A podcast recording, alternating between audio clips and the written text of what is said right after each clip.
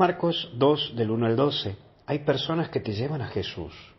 Y entramos a ver el paralítico espiritual, espiritual. Hoy podés ser vos, ese paralítico espiritual, que no siente nada a las cosas espirituales, no tiene interés por nada de las cosas de Dios, pero tampoco lo mueve nada de las cosas de su propia vida. Está ahí. Es como que deja que pase el tiempo pero no toma decisiones, no se entusiasma por cosas a vivir y enfrentar, no tiene objetivos para lograr y tampoco se esmera por algo. Eso es un paralítico que ve cómo pasa su vida, cómo pasa su historia y no toma riendas de su vida.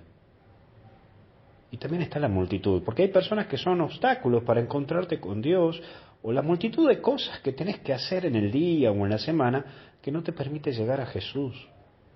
Es esa agenda apretada que tenés, que no te permite sentarte dos minutitos para cerrar los ojos y hablar con Dios. Esa multitud de preocupaciones que no te dejan mirarte vos con Dios, porque siempre estás manejándote manejándote en la cabeza cosas que tenés que resolver o cosas que tenés que hacer.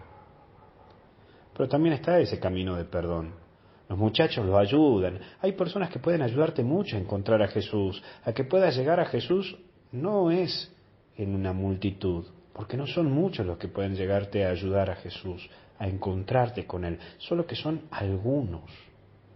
Date cuenta que hay gente buena a tu alrededor y gente que te quiere.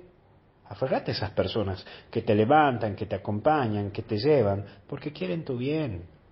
Aceptar a esas personas, aun cuando te duela, cuando te corrigen o te dicen las cosas en la cara, porque lo hacen porque te quieren. Lucha contra tu propia soberbia, que muere tres días después de que te han enterrado. Así que ánimo, que Dios te quiere más vivo que nunca, animate a vivir la vida, animate al más, no seas un paralítico espiritual.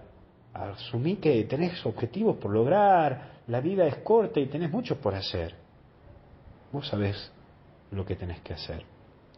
Que Dios te bendiga y te acompañe en el nombre del Padre, del Hijo y del Espíritu Santo. Que tengas una buena jornada.